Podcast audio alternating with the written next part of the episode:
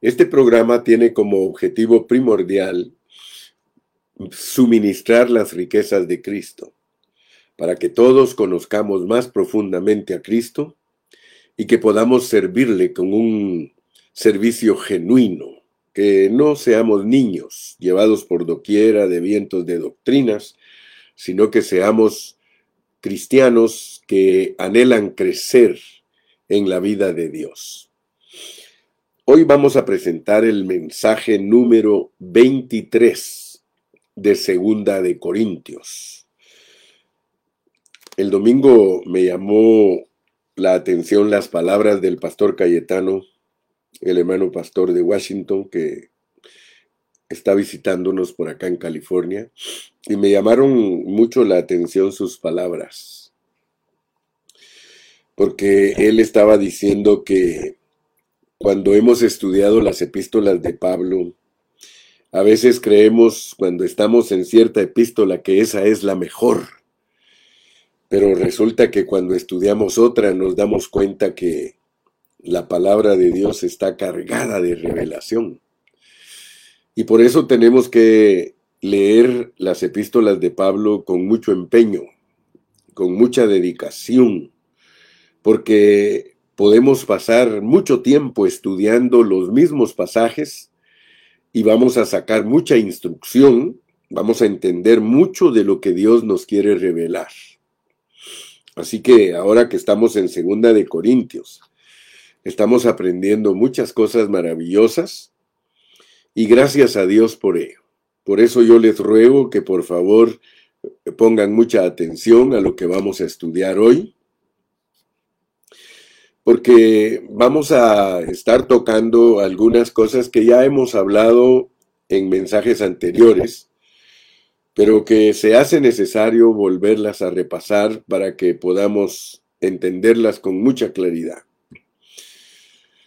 Quiero en esta mañana que regresemos un poquito al capítulo 2, allí en Segunda de Corintios, y vamos a leer los versículos 14, 15 y 16, porque queremos que los pensamientos vayan quedando más claros. El hermano Andrés de allá de Milagro me dijo que Dios lo bendijo mucho, mucho con el mensaje número 5 y el número 6, que habla de el desfile de Cristo.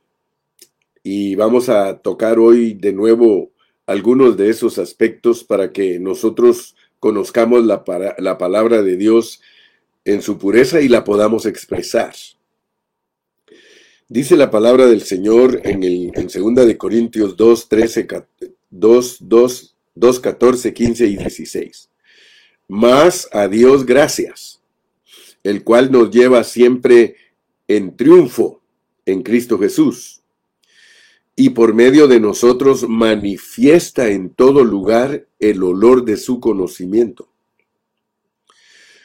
Porque para Dios somos grato olor de Cristo en los que se salvan y en los que se pierden, a estos ciertamente olor de muerte para muerte, y a aquellos olor de vida para vida, y para estas cosas, ¿quién es suficiente? Quiero que recordemos lo que hablamos respecto a estos versículos, porque en estos versículos tan cortitos, el apóstol San Pablo usa dos metáforas. ¿Se recuerdan que hablamos de esas metáforas? La primera metáfora que nos habla el apóstol es el desfile, más a Dios gracias, el cual nos lleva siempre en desfile esta palabra en triunfo en griego es en desfile. Y lo explicamos.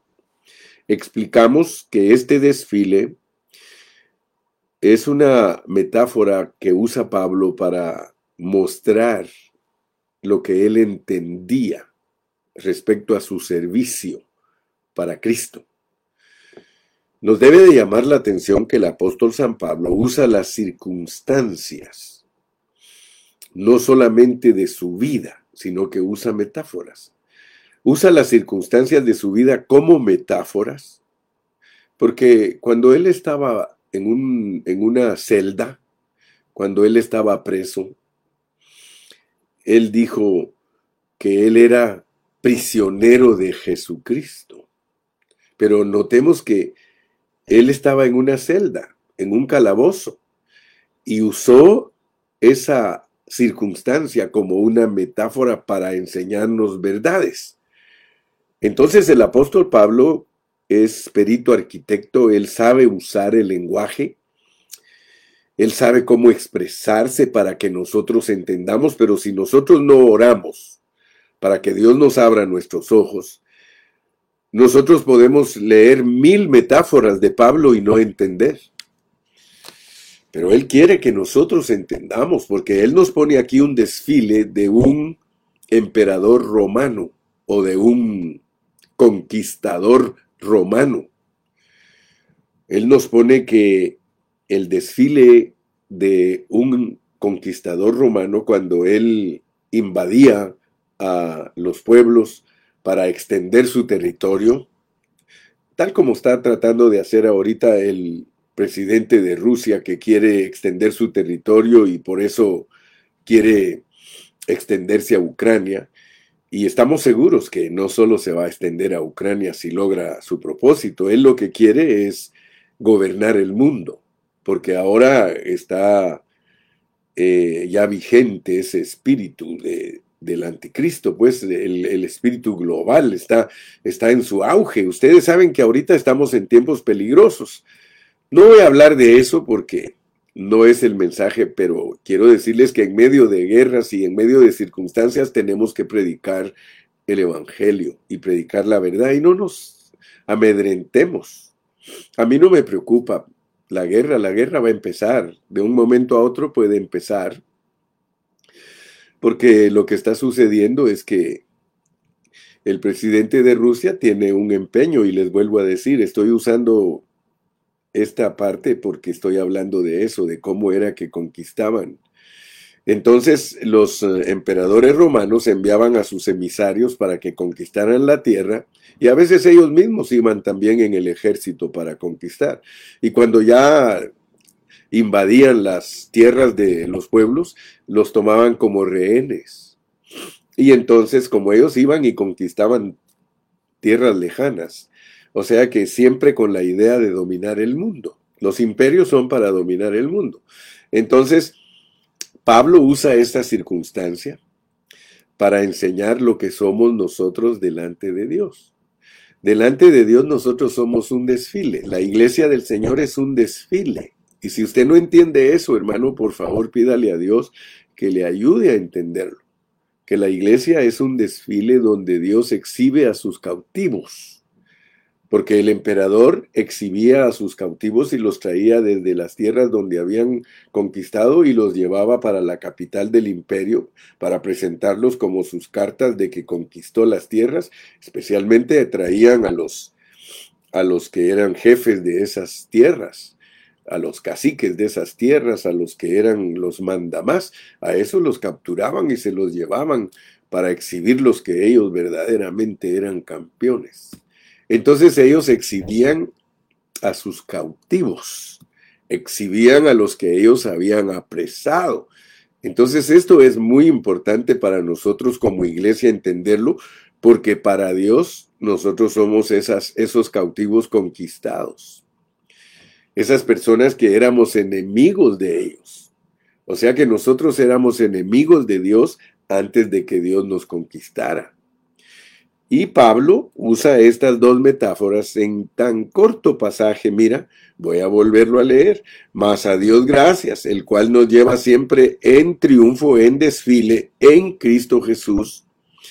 Y por medio de nosotros manifiesta en todo lugar el olor de su conocimiento. Fíjese que somos un desfile que es incienso, porque aquí se habla del dulce olor de Cristo. O sea que mire cómo, cómo es este asunto, porque el desfile romano era negativo.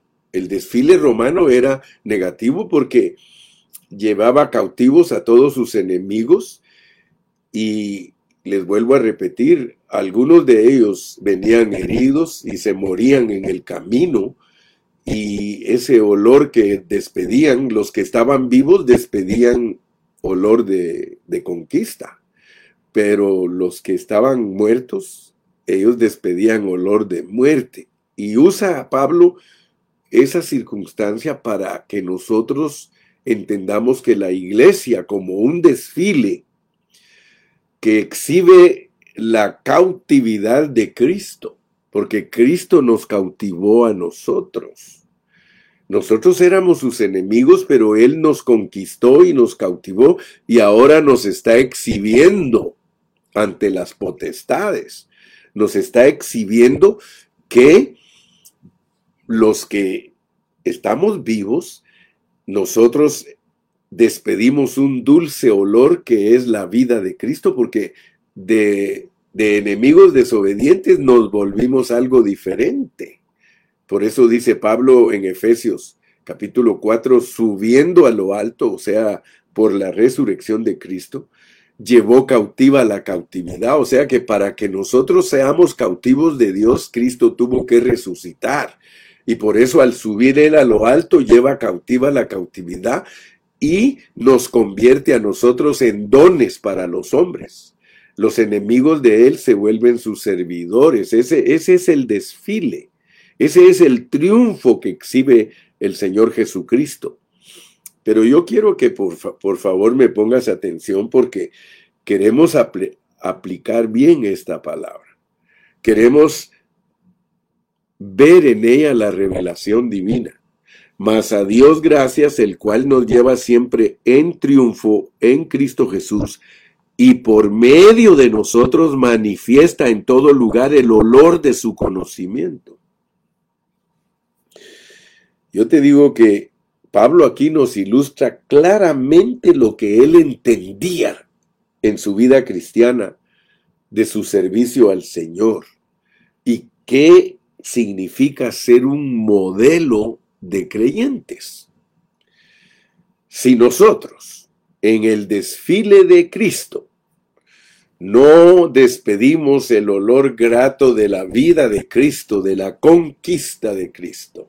Yo, mira, hay hermanos que allá a veces han tenido ideas. Hay un canto que dice, ¿a qué huele un guerrero? Imagínate. Y pues dice que un guerrero huele a victoria. Y algunos han hecho cantos que como que a veces quieren atinarle a muchas cosas, pero no las pueden explicar bien. Y Dios quiere que nosotros aprendamos a explicar bien la palabra de Dios. El desfile. ¿Alguna vez habías tú considerado la vida de la iglesia como un desfile que despide olor dulce de Cristo? Porque Cristo es incienso para Dios. Cristo es la ofrenda perfecta para Dios. Y luego dice, porque para Dios somos grato olor de Cristo en los que se salvan. Pero mira lo que somos para los que se pierden. Y en los que se pierden a estos, ciertamente, olor de muerte para muerte. Y a aquellos, olor de vida para vida. Y para estas cosas ¿quién es suficiente? Aleluya. Y luego al leer el contexto entendemos lo que nos quiere preguntar el apóstol. Él dice que quién es suficiente. ¿Cómo se puede hacer eso? La suficiencia nuestra, ¿de dónde viene, hermanos? ¿Cómo nosotros verdaderamente podemos exhibir ante el mundo? Fíjate, el olor de muerte. Fíjate que para el mundo, para el mundo no es un olor dulce. Nosotros para el mundo somos un olor amargo. Para el mundo somos olor de muerte. Pero para los que se salvan, para ellos es grato olor dulce incienso. ¡Wow! Yo espero que Dios te abra tu entendimiento, hermano. Porque el no entender esto que está explicando el hermano Carrillo hace que falsifiquemos la palabra de Dios. Mira lo que dice el 17. Pues no somos como muchos que tienen miedo, falsificando la palabra de Dios. Cualquiera que no te enseñe a ti bajo contexto, porque aquí hay un contexto de un triunfo.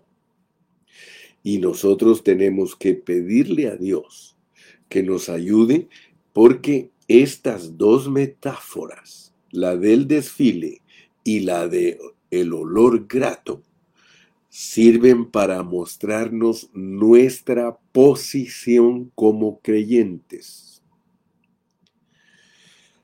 ¿Por qué? Ahorita te voy a explicar. Porque antes de que nosotros fuéramos creyentes, nosotros éramos enemigos de Dios. Y Dios quiere que entendamos lo que Él ha hecho con nosotros. En el mensaje de hoy vamos a entender algo. Vamos a ir a 2 de Corintios 1 y vamos a tocar los versículos 21 y 22. Mira cómo dice. Y el que nos confirma.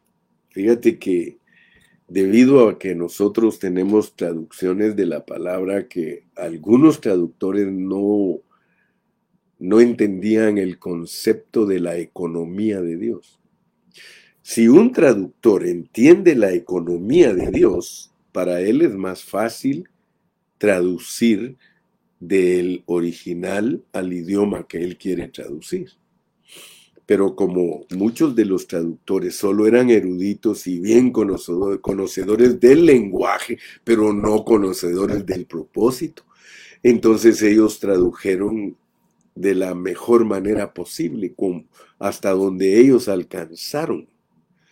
Pero nota, porque yo te invito a que escudriñes. Si tú me escuchas hablar algo a mí, por favor te ruego que lo escudriñes, que lo investigues, que lo busques. Ahora tenemos todos los medios, ahora tenemos internet, tenemos enciclopedias en el internet, wikipedias, todo. Esa palabra confirma que nos traducen a nosotros es agrega, que nos agrega.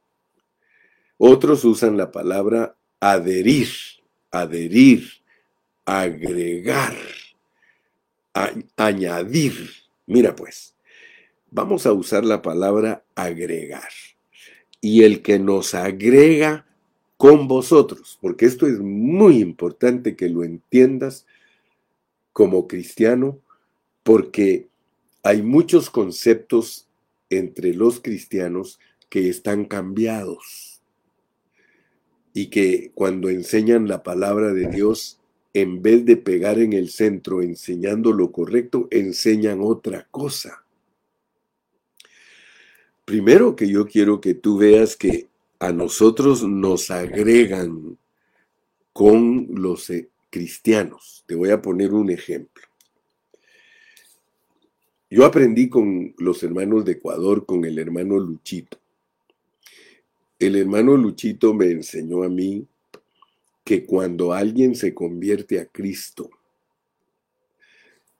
por decir algo, tú tienes hermanos que son cristianos antes que tú. Ellos son hermanos mayores tuyos, porque ellos se convirtieron antes que tú. Cualquier hermano que está convertido antes que nosotros es nuestro hermano mayor. Amén. Es nuestro hermano mayor mayormente, valga la redundancia, cuando tiene 20 años de cristiano más que tú. Porque hay muchos que así como no respetan a los ancianos de edad, no respetan a los hermanos que tienen más años que ellos de ser cristianos. Yo no te estoy hablando de conocimiento, no te estoy hablando de que si alguien se, desarrolló más o no se desarrolló. Lo que quiero decirte es que tú tienes hermanos mayores en Cristo. Entonces, el que nos agrega con vosotros a Cristo nosotros cuando aceptamos al Señor, nosotros somos agregados a Cristo. Pero hay muchos que no saben cómo funciona esto, por eso lo voy a explicar. Pon atención. Muchos no saben cómo fueron agregados a Cristo. Tienes que entender, y Pablo, Pablo sí lo explica bien. Lo que pasa es que a veces las traducciones no nos ayudan, pero Pablo lo explica bien. Cuando Pablo iba camino a Damasco y se le apareció el Señor Jesucristo, el Señor Jesucristo le dijo, Saulo, Saulo, ¿por qué me persigues? Quiero que sepan ustedes que Cristo, el Señor, Cristo, el Señor, Él nos autoriza por las palabras que le dijo a Pablo, que nosotros entendamos que Él es la iglesia, Cristo es la iglesia. Porque Él le dijo a Pablo, Saulo, Saulo, ¿por qué me persigues? Y Saulo pensó, yo no te estoy persiguiendo a ti. Por eso le dijo, ¿quién eres, Señor? ¿Quién eres? Y le dijo que él estaba persiguiendo, persiguiéndolo a él, y Pablo realizó que él estaba persiguiendo a los cristianos. Entonces Pablo entendió que los cristianos son Cristo. Esto no es herejía, hermano, porque esto aquí está en la palabra del Señor, porque muchos de nosotros no hemos entendido lo que nosotros somos. Tú eres definido Cristos, Cristos. Cristos quiere decir ungido. Mira, y el que nos agrega con vosotros en Cristo, y de una vez te dice cómo se llama eso, se llama ungirnos. Wow. Porque muchos cristianos no saben cómo funciona la unción. Oh, sí, hermano, yo estoy ungido de Dios. Quiero que sepas que cuando el apóstol Pablo nos enseña acerca de la unción, no está hablando de individuos. Porque el problema que tiene la iglesia cristiana tradicional y común y corriente es creer que nosotros hemos sido ungidos individualmente. Nosotros no hemos sido ungidos individualmente. Voy a volver a leer contigo, hermano. Y ya te dije que investigues. Y el que nos agrega con vosotros, o sea que tú tienes que entender. ¿Por qué te dije que tenemos hermanos mayores? Porque cuando tú aceptaste a Cristo, tú fuiste agregado a un grupo de hermanos que ya existía. Me explico, ¿verdad? Abre tu entendimiento. Abre tu entendimiento porque esta clase de hoy sirve para que entiendas tu posición como creyente. Cuando tú aceptaste a Cristo, te agregaron a un grupo de hermanos que ya existía antes que tú. Amén. Tal vez me vas a decir, hermano, y no que somos predestinados desde antes de la fundación del mundo. Sí, pero te estoy hablando del momento que Dios te llamó. En el momento que Dios te llamó, tú no puedes actuar como un cristiano individual, tienes que ir a buscar a tus hermanos. Por eso es que Pablo dice que él llegó, mira, cuando llegué a Troas para predicar el Evangelio de Cristo, aunque se me abrió puerta en el Señor, no tuve reposo en mi espíritu por, por no haber hallado a mi hermano. ¿Te das cuenta? Te das cuenta que el apóstol Pablo nos enseña bien, bien la palabra. Y el que nos agrega con vosotros en Cristo, o sea que tú fuiste agregado, hermano. Yo fui agregado. Cuando yo acepté a Cristo, yo fui agregado a algo que ya estaba en existencia. Ya el Señor Jesucristo te estaba esperando allí. Tú fuiste agregado a Él, por eso dice, y el que nos ungió es Dios.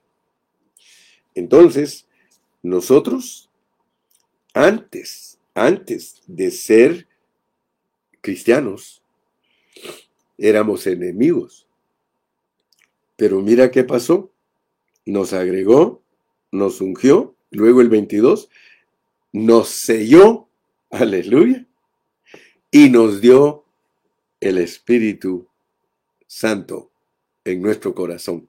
Ah, mira pues. Entonces, quiero que veas que Dios en esta mañana quiere que entendamos que nosotros somos agregados al ungido, al ungido, porque el único ungido es Cristo, hermano.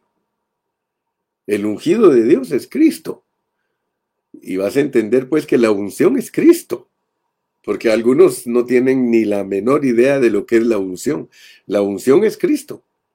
Y entonces el Señor te agrega, te unge, te sella, te captura, te somete y te guía. ¿Para qué? ¿Para qué? ¿Para qué todo esto?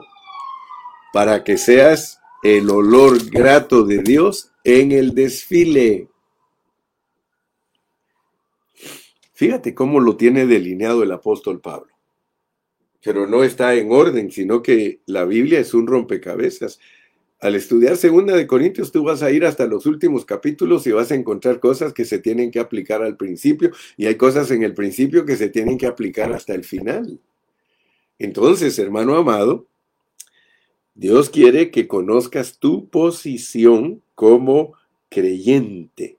Así que con el mensaje de hoy vamos a vincular esas dos metáforas con la primera y la segunda metáfora, porque eso nos da un modelo de el creyente en el servicio de Cristo. Entonces, con ese trasfondo que te puse ahorita, voy a usar la siguiente media hora para explicarte. Primer punto que debes de saber es que todos nosotros fuimos agregados pero no de una manera individual. Pablo no fue agregado de esa manera. Pablo reconoció al cuerpo de Cristo. Ah, mira, él nunca, nunca lo vas a encontrar actuando como un individuo. El cuerpo, el cuerpo, el cuerpo, la iglesia, el cuerpo, la iglesia, el cuerpo, la esposa, el reino. Si estudias Efesios, ¡Wow! Ahí te da cátedra el apóstol Pablo respecto a la corporificación de Dios.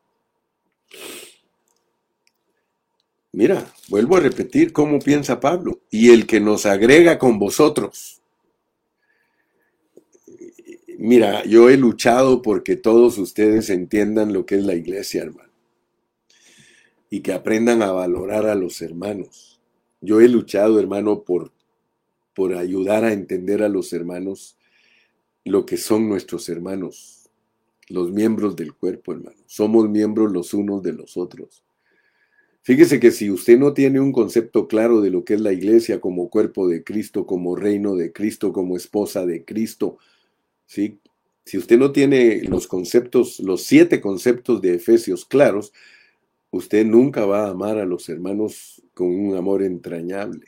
Y Pablo nos da cátedra, de cómo amar a los hermanos. De lo contrario, para nosotros la iglesia puede ser un club, ¿sí? Puede ser un lugar donde nos reunimos para saludarnos todos. Pero aquí Pablo claramente dice, y el que nos agrega con vosotros en Cristo, y el que nos ungió es Dios. Hermano, Dios es el que nos metió a Cristo. Dios es el que nos al meternos al ungido nos volvemos ungidos. O sea que esta palabra aquí agregado con vosotros es que Dios nos puso junto con los demás creyentes. Y esa palabra griega no se te olvide, con significa juntamente con. Ese es el verdadero significado. O sea que eso demuestra que Pablo no era individualista. Él no fue agregado como individuo, hermano. Por favor, saca de tus conceptos que la iglesia está compuesta de individuos. No, la iglesia está compuesta de miembros. Ninguno es individuo. Mira, están pegados todos los miembros. Un miembro está pegado al otro. No es lo mismo eh, decir que mire, ¿cómo, ¿cómo nos identifica Dios a nosotros? ¿Cómo identificas tú las partes del cuerpo? ¿Será que el dedo se puede identificar aparte de la mano? Arranca el dedo de la mano y él no vale nada. Entonces la idea, la idea de, de, la unción es que somos un cuerpo. Todos los creyentes hemos sido agregados a un cuerpo. La pregunta es, ¿a quién hemos sido agregados? Hermanos, hemos sido agregados a Cristo, porque Cristo es la iglesia y Cristo son todos los hermanos. Fíjate que yo poco a poco he ido entendiendo más y más y más la palabra, porque hay versículos en el Evangelio donde dice, en aquel día muchos dirán, yo soy el Cristo. Fíjate que muchos creen que se está refiriendo a un individuo. No, yo he entendido, hermano, que cuando alguien dice ser el Cristo, está diciendo ser la iglesia. Y dice que no lo son. no lo son, o sea que no cualquiera es la iglesia. Esto se pone serio, hermano. Esto se pone serio porque tú puedes tener teoría de la iglesia, pero no tener experiencia de la iglesia. Me explico, ¿verdad? Puedes tener y conocer teoría de lo que es la iglesia, pero yo ahora te estoy diciendo que nosotros somos Cristos, Cristos, porque la palabra ungido es Cristos en plural el ungido de Dios. La Biblia registra que toda la unción fue derramada sobre el Hijo de Dios.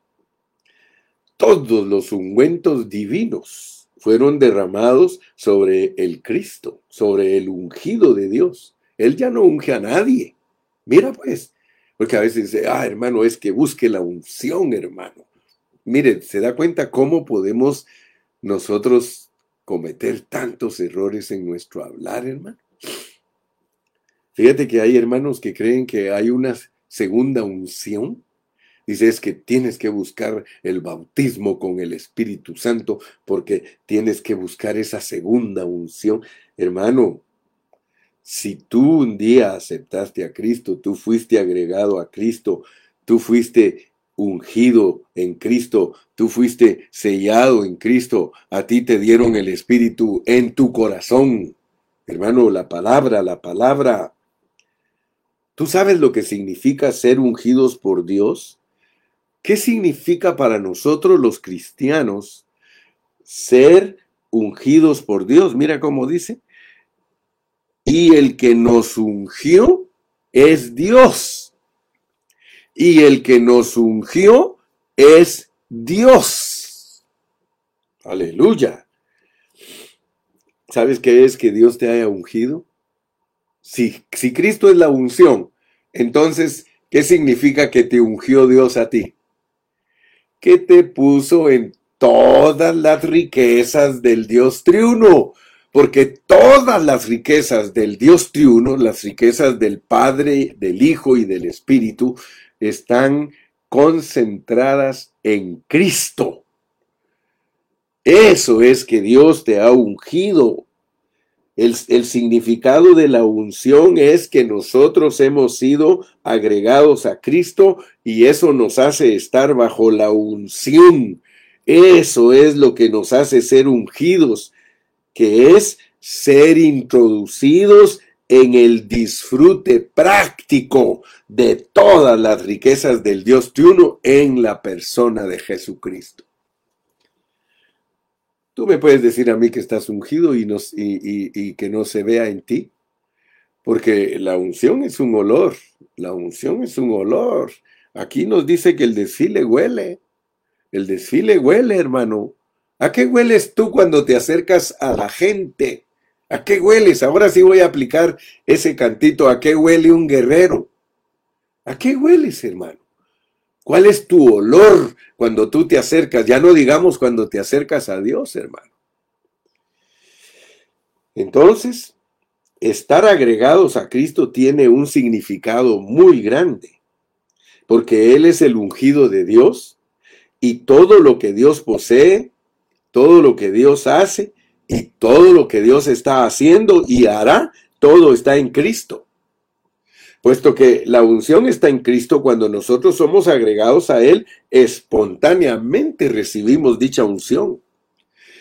Esta es una maravillosa revelación, hermano, que nos muestra en dónde nos encontramos. Ese es mi punto en esta mañana para ti. Te dije que tenemos que entender nuestra posición como creyentes en el servicio de Cristo.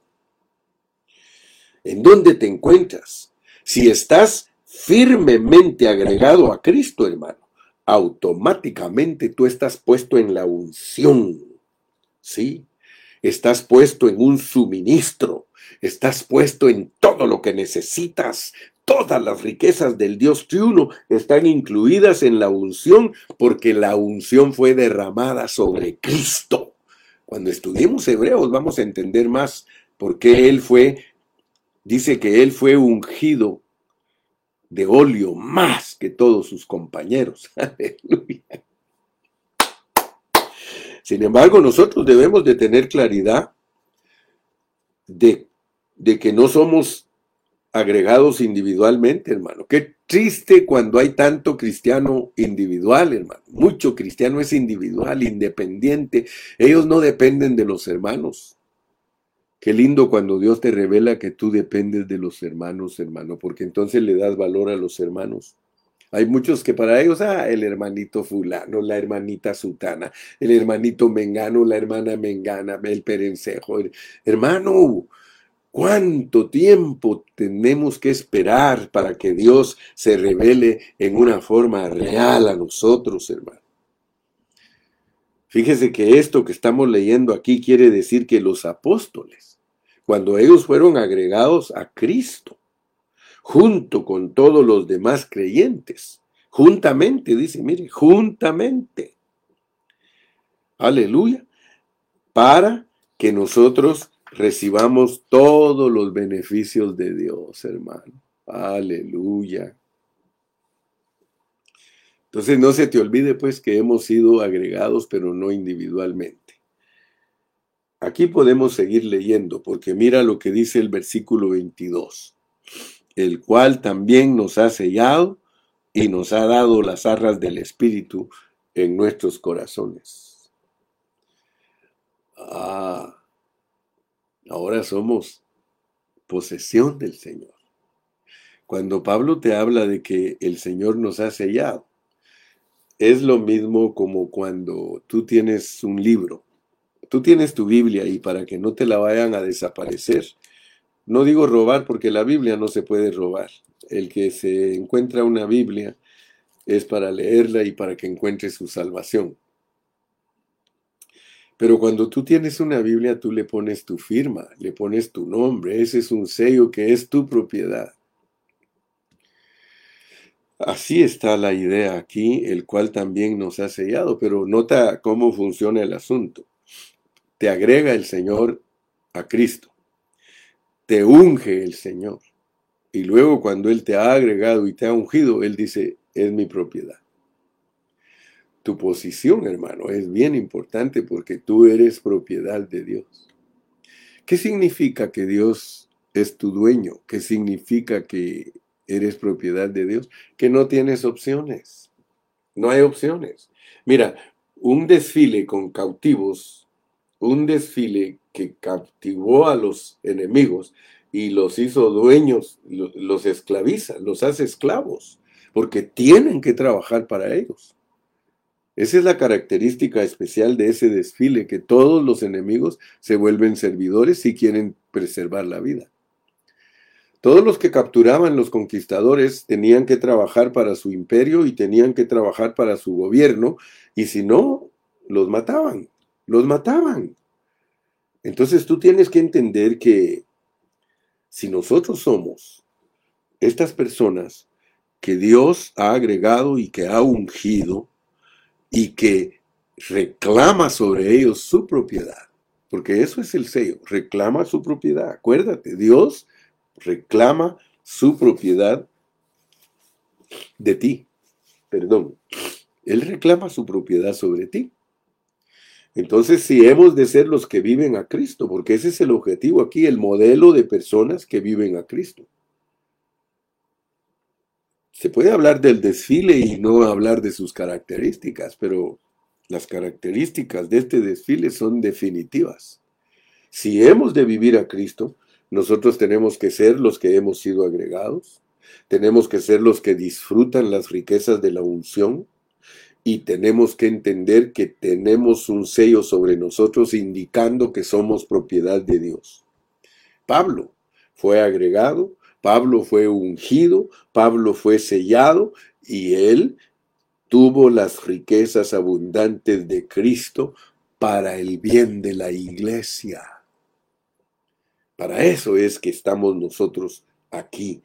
Sí, nosotros debemos de ser capturados plenamente por Cristo. Hazte un examen. ¿Qué porcentaje de ti está totalmente capturado por Cristo? 50%, 60%, 80%, 90% o estás capturado 100%. Porque cuando tú entiendes que eres propiedad de Dios, entonces respetas tu captura. Pablo mismo dice que éramos esclavos del diablo, éramos esclavos de la ley, pero ahora ya no somos esclavos ni del diablo ni de la ley, ahora somos esclavos de Cristo. Y un esclavo lee la historia de los esclavos, no tienen opciones. Ellos están dedicados totalmente al servicio de Dios. Tu destino, hermano, es ser esclavo de Cristo y no tienes otra opción, hermano. Yo no sé por qué no entendemos y le andamos buscando cuatro patas o buscándole tres mangas al chaleco o las mangas al chaleco o cinco patas al, al gato. Dice, no, hermano, no tenemos opción. Nosotros tenemos que ser subyugados por Dios. Ser subyugados es que Él nos capture y nos gobierne. Amén. Sí, nosotros quedamos sin opción. Desde el día que Cristo nos capturó, nosotros ya no tenemos otra opción, hermano. Sí. Hermano, qué lindo que un día nos llamó Cristo a este camino. Hermano, yo no me arrepiento de que Cristo me haya llamado a este camino. Yo le doy gracias a Dios y le pido a mi Señor todos los días que Él me capture 100%, 100%, hermano. Porque cuando uno es capturado por Dios, hermano, uno aprende a depender de Él. Cuando tú no, cuando tú te dejas capturar por Dios y sabes que no tienes otra opción, te dejas gobernar por Él. Y entonces Dios te va a suplir de todas tus necesidades. Hoy día la guerra está distrayendo a muchos hermanos. La guerra los tiene preocupados que qué va a pasar. Las naciones están temblando, hermano. Sí. ¿Por qué? Porque hay un hombre empeñado en conquistar, en invadir, y le tienen miedo por una sola razón, porque todos tienen miedo de morirse. Todos tienen miedo de morirse. Para parar a Putin, todas esas naciones de la OTAN tendrían que perder el miedo y saber que si no lo paran los va a matar de todas maneras. Sí, porque ya estamos en la recta final para que se vayan preparando todos los ambientes de la Tercera Guerra Mundial, porque si la Biblia habla de que tiene que surgir un anticristo que ponga la paz, pues tiene que estar en guerra esta tierra. Pero ¿qué sucede? Que no va a pasar hasta que Dios encienda la mecha. Si Dios quiere que esto sea lo que va a usar para que me estalle la tercera guerra mundial, vamos a ir de mal en peor, hermano. Pero ahorita mismo, eh, un presidente llorándole a todos, ayúdenme, ayúdenme, quieren desaparecer a toda mi gente, eh, hasta les dice, quieren que ustedes también los desaparezca, ayúdenme, ayuden, y la gente está en jaque, los países no hayan qué hacer, hermano, no hayan qué hacer.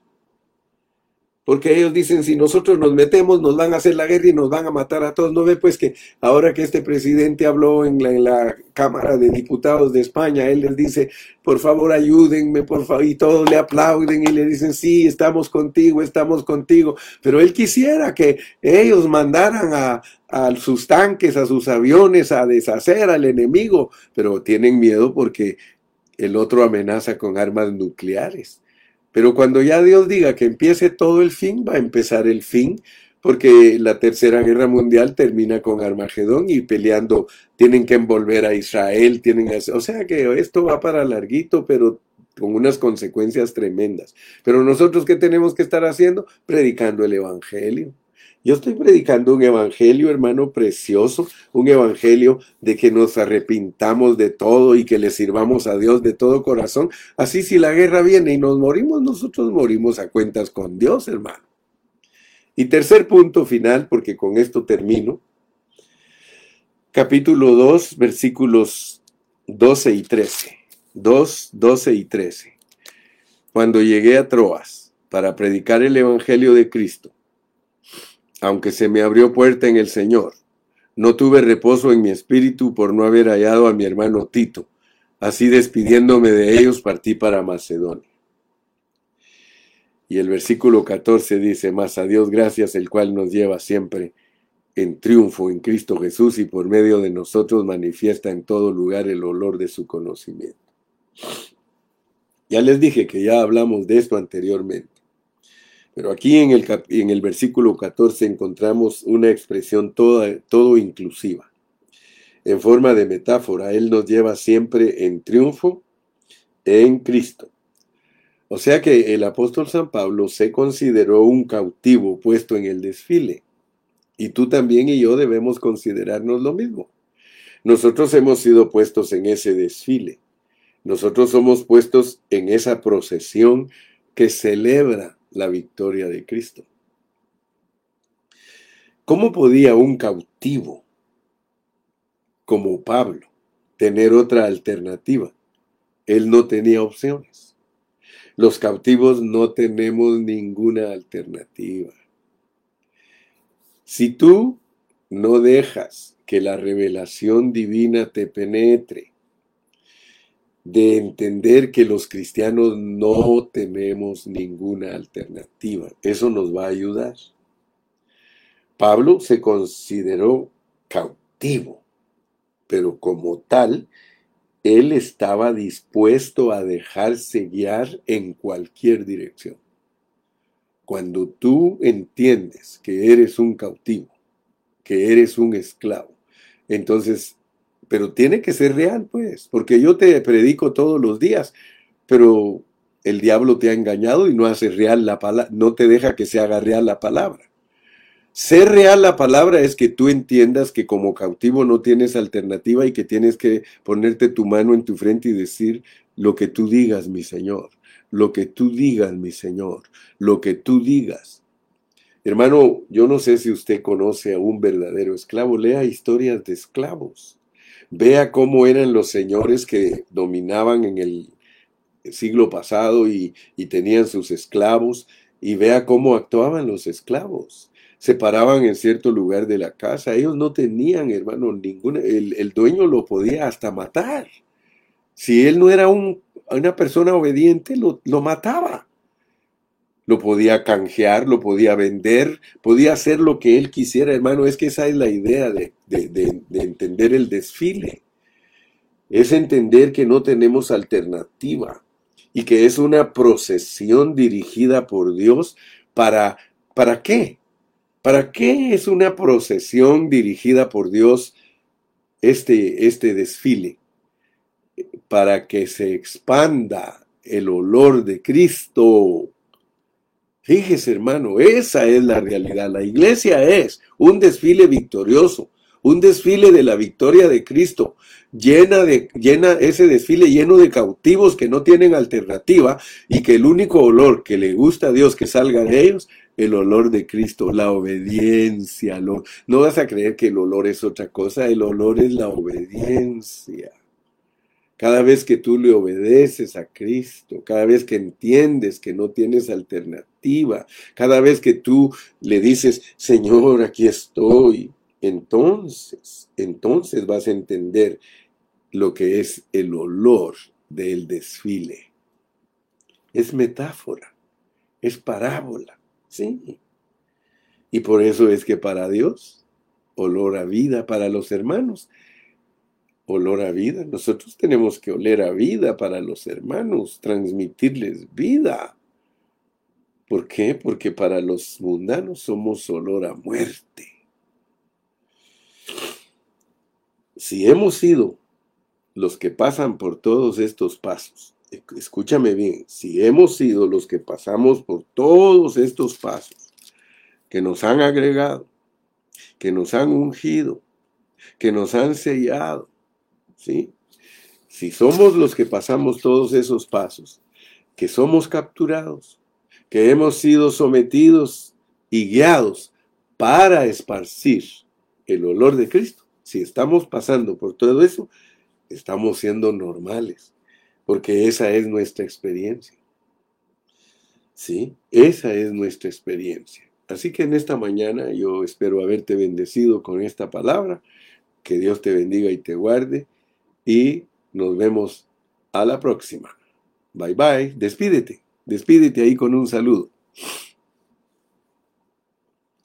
Y ahora ya sabes lo que es el olor grato. Olor grato es, es tu obediencia.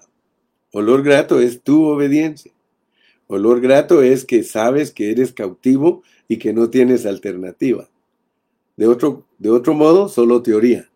Solo teoría. El olor grato. ¿A qué hueles tú? A Cristo. ¿A qué huele el hermano Carrillo? A Cristo. Si no huelo a Cristo, yo voy a apestar, hermano.